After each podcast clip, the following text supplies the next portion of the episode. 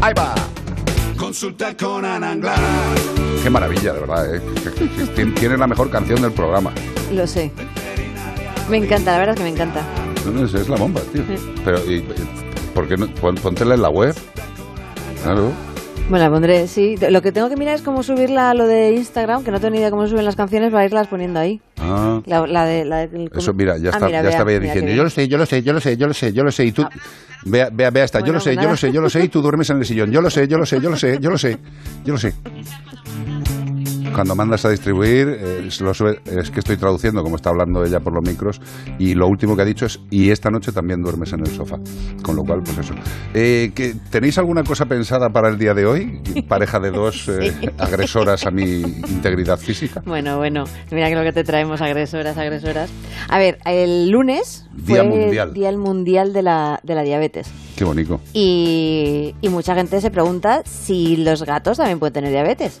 Vamos y a ver. es un Vamos a ver, sí. Vamos a ver, es un sí absoluto. Eh, lo que hay que decirle a la gente es que deje de extrañarse porque los animales tengan las mismas enfermedades, prácticamente las mismas, que el ser humano.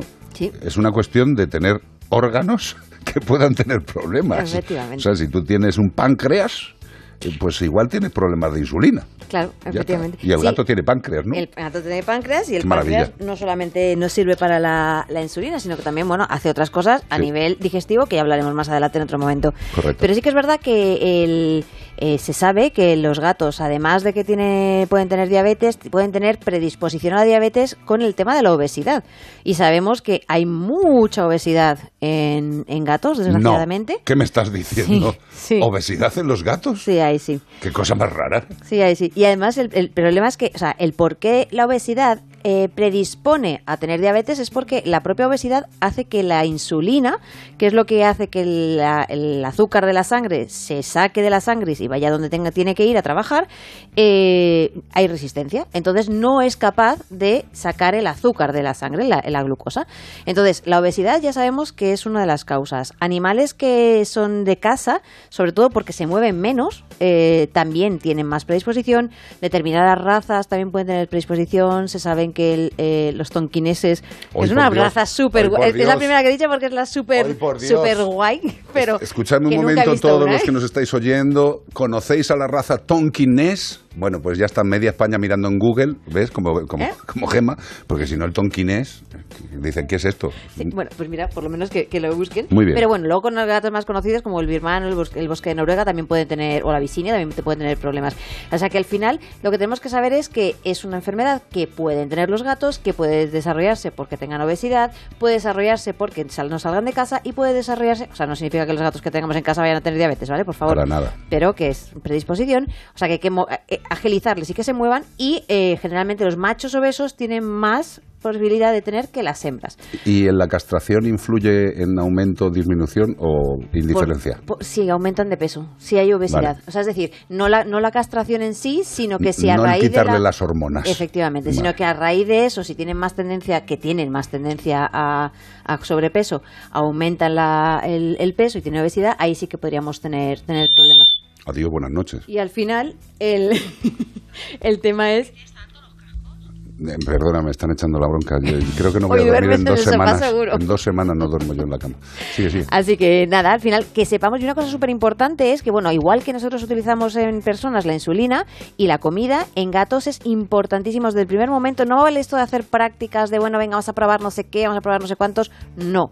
En el momento en que nuestro veterinario nos diga que hay que hacer, o nosotros les digamos que hay que hacer ciertas cosas, hay que tomárselas súper en serio desde el principio, porque hay gatos que pueden remitir. Diagnosticamos una diabetes y puede que con unos tratamientos pueda llegar a, dejar de ser diabético, que luego tendremos que tener cuidados, pero puede llegar a serlo.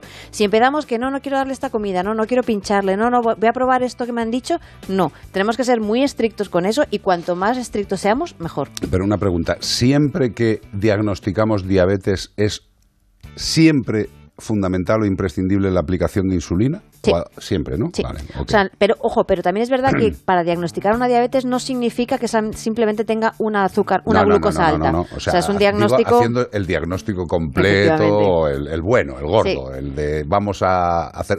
Bueno, para, para que nos entiendan mejor, sería una prueba un poco como la que hacen a las embarazadas para el control de la glucosa. Es decir, eh, hay que forzar en determinado momento al animal para ver cómo reacciona con la glucosa. Hay que hacer pruebas, no solamente sacar sangre y decir lo que es. No, porque simplemente sacando sangre puede que los gatos por estrés también pueda tener un aumento de, de azúcar, una hiperglucemia por estrés, que se llama, que es un momento puntual. Pero nosotros tenemos para diagnosticar una diabetes tiene que ser glucosas altas durante cierto tiempo y que haya pérdida de glucosa por orina, ¿vale? Bueno, esto el, veterinario lo, sabe, pero solamente para que también te, suene cuando te lo digan. Y lo que dices desde la insulina sí o sí, sí. ¿Por qué? Porque sabemos que si empezamos de forma eh, potente, así por así decirlo, el tratamiento con insulina y con la alimentación que te diga el veterinario y de la forma que te diga el veterinario, sabemos que entre uno de cada cuatro y uno de cada dos puede, o sea, a lo mejor tu gato le diagnostican diabetes y puede que remita. Es decir, que solamente tengas que estar durante una temporada poniéndole esta insulina y luego controlándole más adelante la, alimentación. Y una cosa súper importante con la insulina es que eh, en, en, personas, las personas que son diabéticos saben que ellos comen, por ejemplo, se están comiendo unas croquetas y saben que han tomado no sé qué, me tengo que pinchar no sé cuántas unidades internacionales de insulina. En gatos no. En gatos, en la dosis que te diga el veterinario, sabemos perfectamente lo que tiene la alimentación que les damos, tienen que ser esa misma dosis. No vale ir variando en función de, no, es que tengo un glucómetro en casa, le miro la glucosa y en función de eso se lo pincho. No, por favor, porque eso es lo único que hacemos es hacer cambios brutales de la insulina. loco al cuerpo del animal. Efectivamente. Y de hecho podemos crear situaciones muy muy graves de tanto hipoglucemia, de bajada muy gorda de, glucosa, que se nos queden pues tirados los gatos, o incluso una, una enfermedad que se llama cetocidasis diabética, que es al revés, que tenemos una, una creación de cuerpos cetónicos, bueno, una, unas, uno en la, en la orina y en la sangre, que lo que pasa es que deja al animal muy decaído. Entonces, si una vez vemos esto y sabemos que tenemos un gato diabético, por favor lo llevamos al veterinario, no pensamos que es simplemente una hipoglucemia y le damos miel en la boca. Exacto. Estamos hablando de un tema la diabetes se puede controlar cada vez mejor, los veterinarios tenemos eh, las mismas armas que puede tener un médico de medicina humana, pero no es exactamente el funcionamiento de la insulina en los animales, en este caso en los gatos, que en las personas. Con lo cual, mm, aunque seas diabético, aunque sepas más de la diabetes que el que escribió el libro de la diabetes, si tu gato tiene diabetes, confía en el veterinario, de verdad. Que esto no es una cuestión, como bien ha dicho ella, de que ves al gato tirado y le mete un barreño de miel para ver si se... No, no, no.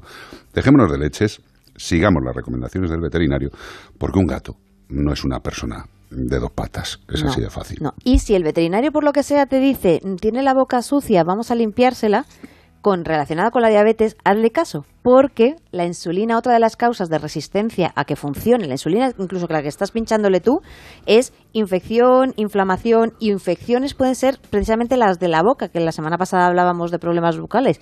Pues ese es el problema que también tenemos. Así que si te dicen de repente, hazle una limpieza de boca, limpieza de dientes, que no te suene chocante de, y ahora le quiere hacer una limpieza de boca a mi, a mi gato. Es que me quiere levantar la pasta. Efectivamente, no, es imprescindible. Exactamente. Eh, que los animales tienen prácticamente las mismas enfermedades que los humanos, sí.